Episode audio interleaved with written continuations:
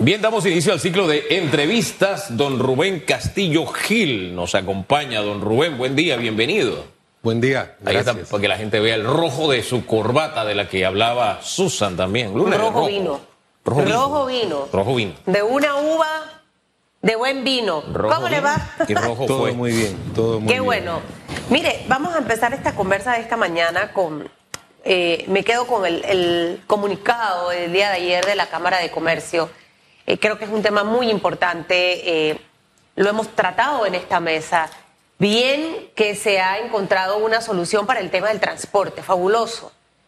Pero lo cierto es que el resto de los sectores económicos del país también se están viendo afectados señor Rubén Castillo Gil, con este tema del alza en el combustible, entendiendo que es un tema que no solo es de Panamá, sino del mundo entero, pero que definitivamente en un periodo de reactivación económica afecta todavía más. Por un lado, la balanza están los subsidios, que no son ni buenos ni malos, pero no podemos exagerar. Eh, pero por otro lado, necesitamos apoyo definitivamente del gobierno, que es en este momento el, gerente de este país, para otros sectores que se ven afectados. Por ejemplo, los pymes han estado muy golpeados a lo largo de la pandemia. Y a ellos se les va a traducir este tema del combustible. ¿Cómo logramos encontrar ese punto medio? No sé si ustedes a nivel de CONEP han evaluado esta situación y han visto alguna propuesta que pueda ser viable.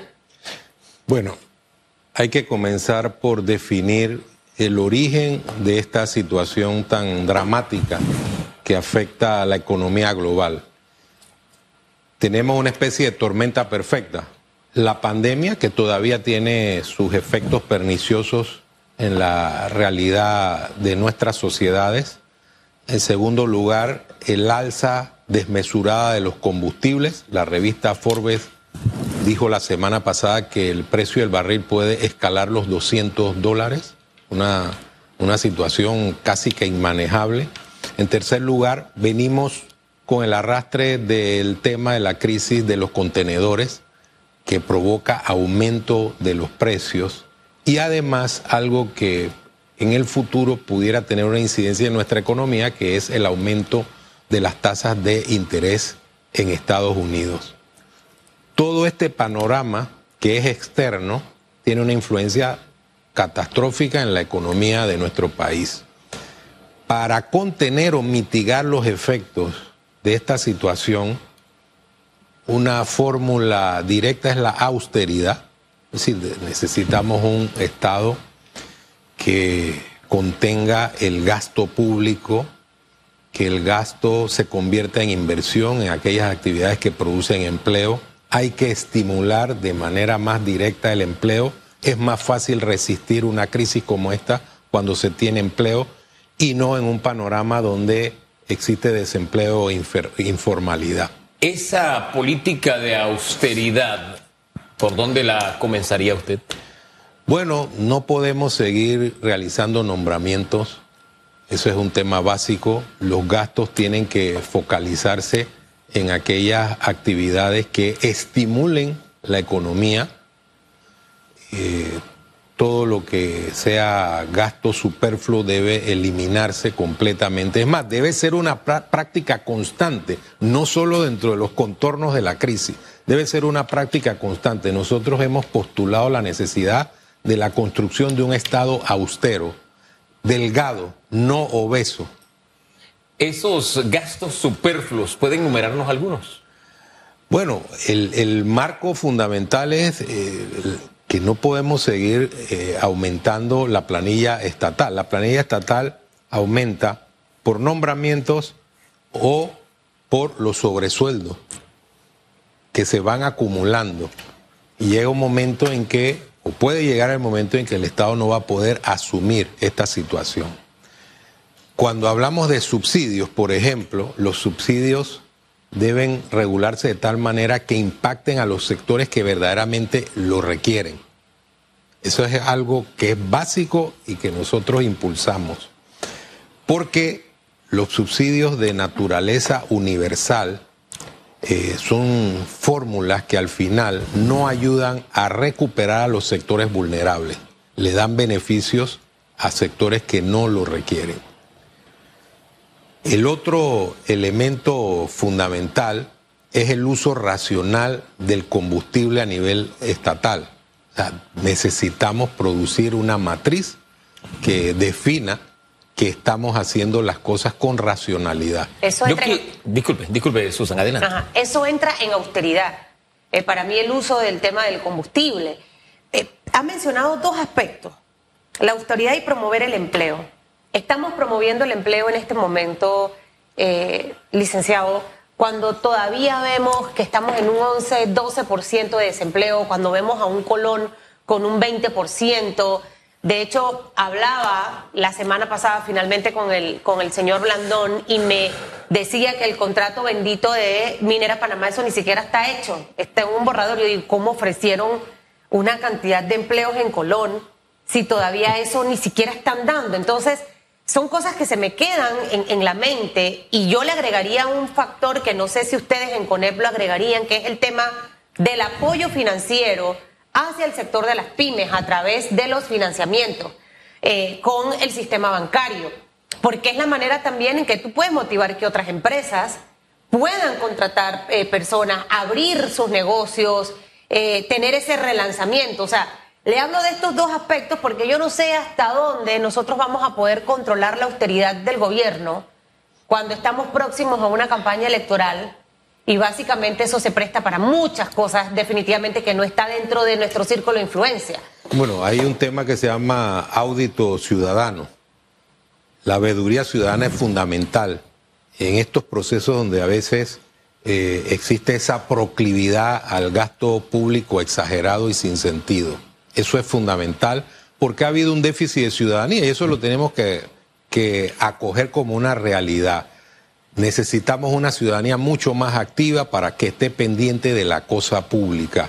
El tema que menciona el financiamiento a las pequeñas, medianas y microempresas es fundamental porque ellas constituyen por allí el 87% del tejido empresarial del país. Hay que estimular la actividad económica de una manera en que surjan mayores posibilidades para este sector y para las empresas en general. ¿Lo ha hecho el gobierno? ¿Usted siente realmente hoy lunes 30 de mayo, después de casi más de dos años de pandemia, este sector ha recibido el apoyo que ha requerido del Estado?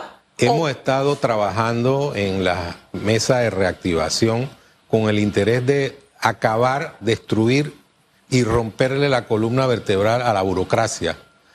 Tratar de que exista eh, trámites que sean expeditos de tal forma que la gente que quiere emprender, que quiere desarrollar una actividad económica, la pueda hacer eh, de manera rápida. Hemos tenido algunos avances, hay cosas por hacer y la empresa privada constructivamente va a colaborar para que esto sea así, porque ese es un objetivo nacional. Nosotros tenemos eh, retos fundamentales. Necesitamos acabar con el desempleo y la informalidad. Eso también tiene relación con el mejoramiento del desempeño de la caja del Seguro Social. Mientras hay más informalidad, hay menos cotizantes. Entonces hay que hacer un programa que desarrolle oportunidades. Eh, hemos visto, por ejemplo, un programa de inserción para la juventud, que ha sido el área más golpeada eh, con el desempleo. Y vamos a seguir trabajando como empresa privada en ese sentido. Eh, yo, me quedo un poco con lo que la narrativa de hace unos minutos, hablando usted sobre el ahorro de combustible, porque al final lo que podemos hacer nosotros eh, con el tema combustible como ciudadanos es ver cómo nos ahorramos unos centavitos. Siempre se puede. Mi abuela decía, siempre se puede ahorrar algo. Y es verdad. Uno planifica mejor los viajes, en fin, en fin. Pero cuando uno mira hacia el Estado, y usted dibujó el tema del ahorro del combustible, me vino a memoria estos autos encendidos allí por tiempo, esperando que el jefe termine una actividad. Me quedé pensando en estas actividades que tienen, no este presidente, todos los presidentes, es como una tradición. Tiene un acto, vamos a suponer, del Ministerio de Educación en Santiago de Veragua. No solamente va el ministro de Educación, va el de vivienda, va el de desarrollo precario, va, un montón de ministros y un montón de directores. Pueden hacer un consejo de gabinete allá donde tienen el acto. Todos ellos tienen lo que se les llama avanzada. Todos esos son carros que se mueven y son, son gastos. Entonces me quedo pensando que de pronto el mejor maestro para educarnos a los ciudadanos en cuanto al ahorro del combustible, debe ser el gobierno. Y este tipo de actividades, de alguna forma, buscarle un correctivo. Lo quiero dejar sobre la mesa. Pero iba, era a lo siguiente. Usted dijo que puede llegar el momento en que el Estado no pueda asumir el pago de tantos subsidios. Estamos por arriba de los 2 mil millones de dólares en subsidios. Conociendo cómo se va desarrollando la economía nacional y el problema global que hay en el tiempo, ¿cuánto más es sostenible esta estrategia de más de 2 mil millones de dólares en subsidios? Bueno, el objetivo de un subsidio es que tenga una fecha de finalización. Si es un subsidio de naturaleza económica, con mayor razón. Es decir, el objetivo al final es que se generen oportunidades económicas para que la persona se inserte dentro del proceso productivo. esa persona que devenga un subsidio pueda tener una oportunidad real. Y hay un hecho claro, nosotros tenemos que dignificar la vida de las personas. Es, es eh, claro que el ciudadano lo que quiere es obtener un trabajo, no quiere que le, que le den algo en forma permanente, quiere tener una oportunidad para tener un desarrollo de vida. Es obvio que no podemos tener la sociedad de los subsidios, es decir, que nadie trabaje y que el Estado se encargue de la vida de todas las personas a través de un subsidio. Eso es imposible. El mejor subsidio es el estímulo a la economía para que haya empleo y debemos ir hacia ese camino atraer capitales, generar confianza, atraer inversiones ciertas que produzcan empleo, preparar a los panameños para que puedan conectarse con esas oportunidades y hacer en general el país más competitivo. Eso sobre la base obvia de la actividad privada. Ahora, alternativas para el país, mientras que el Estado tome las decisiones acertadas, eh, eh, ¿cuáles, ¿cuáles serían? Por ejemplo, a nivel del sector empresarial eh, ¿Qué medidas ustedes ven? Porque si bien es cierto, el Estado tiene que entrar en lo que es la austeridad. Segundo, también promover el tema del empleo y facilitar un poco ese camino hacia todos aquellos que perdieron su trabajo en pandemia, eh, licenciado Castillo Gil, y que ahora les toca ver qué hago para sobrevivir. Entonces me toca emprender, pero quiero hacerlo también de una mejor forma, no lo quiero hacer desordenadamente como la mayoría lo están haciendo, que por eso es que se van a esa economía informal que no es la que está en realidad aportando a una institución como la Caja del Seguro Social.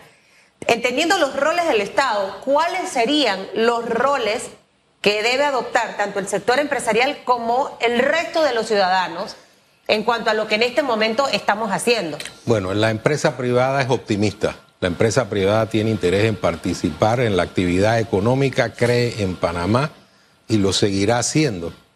Eh, hemos dicho varias cosas en esta crisis generada por el aumento del combustible. Como ya lo dije, austeridad. Un segundo eh, elemento eh, directo sería fortalecer la ley de, de trabajo distante, de teletrabajo. Otro elemento fundamental es permitir con más claridad el llamado carpool, hay que hacer una campaña de racionalización del combustible. Eh, me parece extraño que no se haya promovido esa campaña de forma directa, como ha ocurrido en otros años, que hemos sufrido, no a este nivel, pero hemos sufrido situaciones del precio volátil del combustible y se han hecho campañas de concienciación. Yo creo que eso es eh, fundamental. En el tema del empleo hay que generar confianza para atraer capitales, pagar las cuentas que tienen eh, los proveedores de bienes y servicios y estimular la actividad de, eh, de la obra pública que está pendiente. Eso le daría un alivio a la economía y generaría eh, un estímulo fundamental. Yo creo que esos son elementos que a corto plazo pueden en alguna medida mitigar esta situación. Fíjese cómo lo señala usted, mitigar. Sí. Mitigar, porque una solución ante la situación tan compleja que estamos viviendo es, es muy difícil. Y la ayuda o el auxilio que se tiene ahora con el tema del combustible es por tres meses. Usted dijo, esta es una tormenta perfecta. El tema es que esta tormenta perfecta no sabemos cuándo va a terminar. Y muy probablemente dentro de tres meses no haya terminado. Usted dijo, los subsidios, las ayudas deben tener un tiempo definido. Aquí está el vale digital, por ejemplo, ahora que está llegando el momento de volverlo a evaluar seis meses después eh, eliminarlo va a ser un, eso es cuesta arriba, va a ser cuesta arriba. Y comenzó como un, una ayuda. El tema es que las ayudas en este país se toman como un derecho adquirido. Romper ese esquema va a ser un poquito difícil. ¿No le parece a usted? Y saber si tres meses le parece suficiente, si estamos dando con el tiempo. Que, Hablemos del tema. El, el, el punto, por ejemplo, de la ayuda al combustible y el vale digital son son temas que están encajados en la realidad de la crisis. Uno que va dirigido al transporte público y otro que nos viene de la época más dura de la pandemia y que ciertamente era importante generar esa fórmula de cohesión social para que un sector de la sociedad no se viera eh, no se viera llevado hacia una situación de pronóstico reservado. Entonces, creo que para que esto lo podamos resolver, nosotros tenemos que coordinar la, actividad económica que genere empleo con el decrecimiento de las ayudas. No podemos utilizar una estrategia de choque. Tenemos que hacer que la economía genere las posibilidades de que esas personas que hoy viven del subsidio se puedan insertar en una actividad económica productiva. Y el mismo principio es válido para los que están trabajando en el Estado en este momento. No, evidentemente, evidentemente. Entonces nosotros pensamos que hay que generar confianza para atraer capitales, hay que establecer eh, el Panamá competitivo que requerimos. Vivimos en un mundo donde la competencia internacional se ha exacerbado. Si nosotros no hacemos las cosas como debemos hacerlas, vamos a tener muchas dificultades porque los otros países se están moviendo y quizá de una manera mucho más veloz. Eh, otro elemento fundamental es ver los sectores que disparan la actividad económica. Está la construcción, que ha estado muy deprimida, está el turismo, que requiere estímulos y que genera bastante empleo. Es importante que esos sectores se reanimen, se fomenten de tal forma que podamos tener muchas más oportunidades en forma más inmediata. Usted sabe que dentro de austeridad, yo haciéndome las películas de todo lo que ocurre en este país, va el ministro tal a algo. De ese ministerio van como 10 carros con personal y a veces hasta repites eh, la funcionalidad. Por ejemplo, Hugo es el periodista y Susan también, van los dos.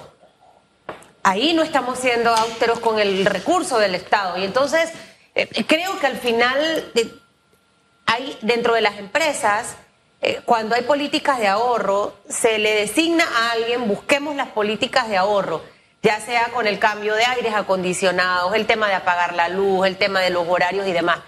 Creo que en un momento como este, eh, licenciado Castillo Gil, cabe la posibilidad de que el gobierno quizás designe a alguien en precisamente diseñar esas políticas de austeridad y de ahorro en este momento preciso, que luego deberán ser revisadas pero si al final, ¿de qué sirve que estemos haciendo un par de cosas si el resto de las instituciones y ministerios van a hacer este despilfarro de movilizar tantos carros, de movilizar a tanta gente que al final también se moviliza en auto o en el transporte público, cuando en realidad podemos centrarnos en esas políticas en realidad de ser eh, austeros?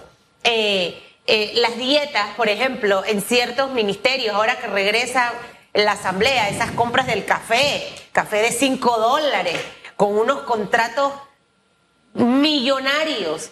O sea, hay cosas que en realidad cada institución puede hacer, porque, mire, da rabia. Da rabia porque uno dice, por ejemplo, Hugo la semana antepasada pasada decía que quería hacer un viaje al interior. Y no lo hizo porque sacó cuenta y dijo, no va. Pero ¿por qué eso mismo no lo pueden hacer en los ministerios o en el órgano legislativo o en el órgano ejecutivo o en el órgano judicial? Allá usted ve todo lo contrario. Allá hay es despilfarro de plata. Bueno, mira, todos estos problemas no se van a resolver por una sonrisa del destino. Tiene que haber alguien que coordine y que establezca una hoja de ruta de la austeridad. Y eso nos puede dar una fórmula magistral que nos lleve a contener los efectos perniciosos de una situación que evidentemente nos viene del exterior. Pero no podemos continuar con ese modelo del despilfarro, del uso eh, irracional de los fondos. Nosotros, empresa privada y Estado, tenemos que establecer una mecánica que permita generar eficiencia, competitividad y que permita garantizarle a los panameños nuevas oportunidades. Si lo hacemos y encontramos objetivos convergentes, eh, este no es un momento de huelgas, de paros y demás, sino un momento de gran meditación nacional, que nos concentremos en los grandes problemas que tiene el país para encontrar las soluciones magistrales que nos llevarán al progreso. Hombre, y si es momento de una protesta, porque todos tenemos el derecho a la protesta, tenemos que ser tan creativos que ganemos los que protestan y también ganen los que no están protestando, encontrar ese justo equilibrio social que es tan difícil. En esa línea, Colón entra en una nueva etapa a partir de hoy, ya la semana pasada los eh, transportistas, los docentes habían dicho, vamos a trabajar de nuevo. Ya ayer Cuco firmó y bueno, comienza una nueva etapa en Colón. ¿Cómo lo toma el sector privado? Bueno, muy bien. Nosotros estábamos muy preocupados por lo que estaba ocurriendo en Colón. Estuvimos en coordinación permanente con la Cámara de Comercio de Colón. Le dimos nuestro respaldo y de verdad Colón no puede ser una oportunidad perdida. Tiene todas las condiciones para desarrollar un modelo de actividad económica que permita que los colonenses vivan bien. Vuelvo, insisto, en el concepto de los puntos de vista convergentes. No vamos a conseguir que haya trabajo con paro, porque sería una gran contradicción. No podemos conseguir un horizonte generoso para la sociedad colonense si deprimimos la economía o la poca economía que se está desarrollando tenemos que sentarnos con un criterio de realismo y de racionalidad a construir todas las oportunidades en base a eh, las ventajas comparativas que tiene eh, la provincia de Colón. Y, ese construir, ese levantar Colón y levantar la economía del país pasa por tener bien claro que el principal activo de Colón es la gente de Colón. Totalmente. Eh, Colón, pese a que a veces se, dicen cosas extravagantes y fuera de lugar, tiene mucha gente buena, la mayoría, que quieren eh, un mejor futuro y quieren lograrlo con oportunidades reales de trabajo. Tenemos que trabajar no solo en Colón, sino en el resto del país, en esa hoja de ruta común, en los temas que nos unen, para reactivar la economía y generar esas posibilidades para toda la sociedad. Hombre, don Rubén, gracias por habernos acompañado esta mañana, iniciando esta semana. Y con propuestas. Claro que Mire, las rescato para los que de repente no escucharon. El tema de la austeridad. Número uno, señor presidente, creo que es importante designar a una persona que desarrolle ese plan de austeridad y comunicarlo y establecer el proceso de cómo se va a hacer y rendición de cuentas, supervisarlo para ver que en realidad funcione. Eso como número uno. Si van a hacer una inauguración, no tienen que estar todo el mundo allí. O sea, es momento en realidad de ahorrar y que las personas que están abajo de usted sepan hacer buenas coordinaciones de las coberturas y de las inauguraciones y demás, porque ahí se vota plata, se lo digo yo. Segundo, hay que fomentar el tema del empleo y tenemos que encontrar la fórmula, la fórmula de poder hacerlo. El panameño ya no quiere 120. Solamente aquel que le gustó la comodidad y que es conformista con eso. El panameño quiere ganar su plata, pagar su hipoteca, tener su carro, viajar, pasear, ir a comer. Eso es lo que quiere el panameño. Y hay que fomentar ese empleo. Así que yo creo que ahí hay eh, dos cosas importantes. La empresa privada, también el tema de esas políticas de de teletrabajo y demás. Creo que hay que buscar todas las alternativas en este momento. Oiga, y cayó en coincidencia con lo que prácticamente todos los que pasan por aquí dicen, como que todos entendemos esto. Hay que reactivar el turismo, hay que promover a Panamá, etcétera, etcétera. Eso pasa también por entender nosotros todos, por eso hablo siempre de la creatividad en la protesta. Si yo estoy buscando un país donde voy a ir, yo quiero un país que mínimamente me reciba bien, me acoja bien. Entonces, Ahí es donde tenemos todos que ser creativos y buscar la forma. Mira, ya tocamos fondo, simplemente de ir hacia arriba, no de gente que nos mantenga siempre allá abajo en el fondo, ¿no? Pero en fin, eh, es uno más que se suma a la larga lista, porque siempre apostamos, no, aquí el turismo nacional. Espérate, tenemos plata fresca, que venga de afuera, otros países lo están haciendo, no están robando el mandado, les va bien, ¿por qué nosotros no? Insisto, 75% de ocupación hotelera en República Dominicana. Eso habla por sí solo. ¿Usted se imagina cómo estaríamos nosotros en este momento con ese porcentaje? No tanto, vámonos con el 70%, el 65%. Pero para eso necesitas hacer algunas cositas que no se están haciendo. Gracias, don Rubén.